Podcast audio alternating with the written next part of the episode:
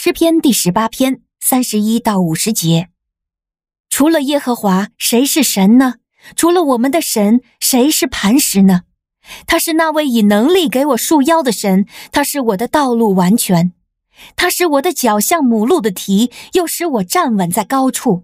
他教导我的手怎样作战，又使我的手臂可以拉开铜弓。你把你救恩的盾牌赐给我，你的右手扶持我，你的温柔使我昌大。你使我脚底下的路径宽阔，我的两膝没有动摇。我追赶仇敌，把他们追上，不消灭他们，我必不归回。我重创他们，使他们不能起来，他们都倒在我的脚下。你以能力给我束腰，使我能够作战。你又使那些起来攻击我的人都屈服在我的脚下。你使我的仇敌在我面前转背逃跑，使我可以歼灭恨我的人。他们呼叫，却没有人拯救；就算向耶和华呼求，他也不答应他们。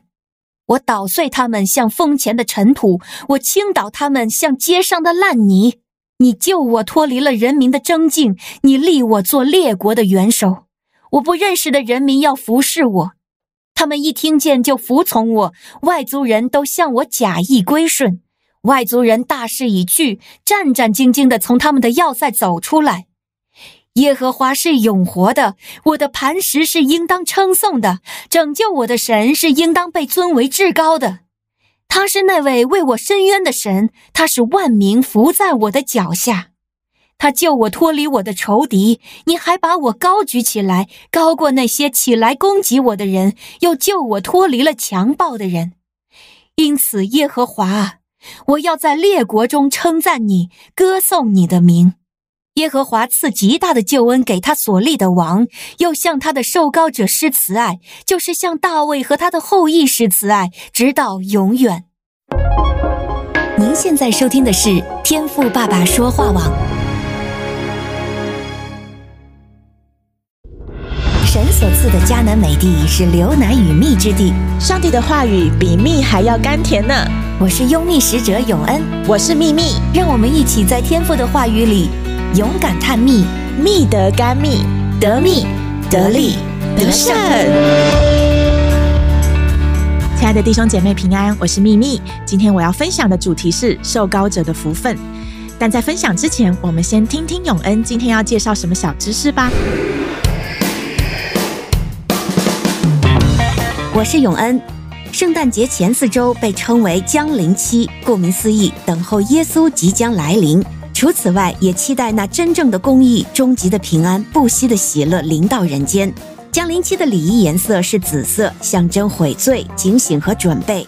紫色也代表君王，象征君王的来临。一些教会会用降临花环做象征，帮助信徒在圣诞前醒思预备，并放置四支蜡烛，每个主日依序点燃一支，只是距离圣诞日又近了。烛光也象征在黑暗世界里有真光的盼望。在大都市里呀、啊，这时期是最繁忙的。学校忙着期末考试，公司忙着年底结算，商家忙着圣诞促销，人呢忙着圣诞采购，就连教会也忙着圣诞节目策划，而忽略了思念圣诞节的意义。所以降临期不仅仅是信仰传统的继承，也是一个提醒，提醒信徒要调教自己的生活，刻意用心纪念基督的降生，并以警醒的心等候主荣耀的降临。那这个降临期，你要如何预备自己呢？阿门。随着基督诞辰的来到，我们要预备好自己的心来朝见基督啊！谢谢小勇的提醒以及降临期的介绍。好，那我们今天灵修的进度来到了诗篇第十八篇后半段，三十一到五十节。光在导读这些经文啊，完全可以感受到大卫王是带着激昂的情绪，将当时进攻、击打仇敌以及逃脱的心境刻画得丝丝入扣。是耶和华神的同在和应许，才可以在经历这么多的挑战与威胁的时候，能够站立得稳。是他极大的救恩，要给所立约的受膏者，也就是大卫王和他的后裔，能得着这永生的福分。在原文的希伯来圣经啊，三十七到四十五节当中，大部分都是不完全式的动词。简单来说，就是表示这些动词是一个连续性，或者是未来也都会一直成就的事情。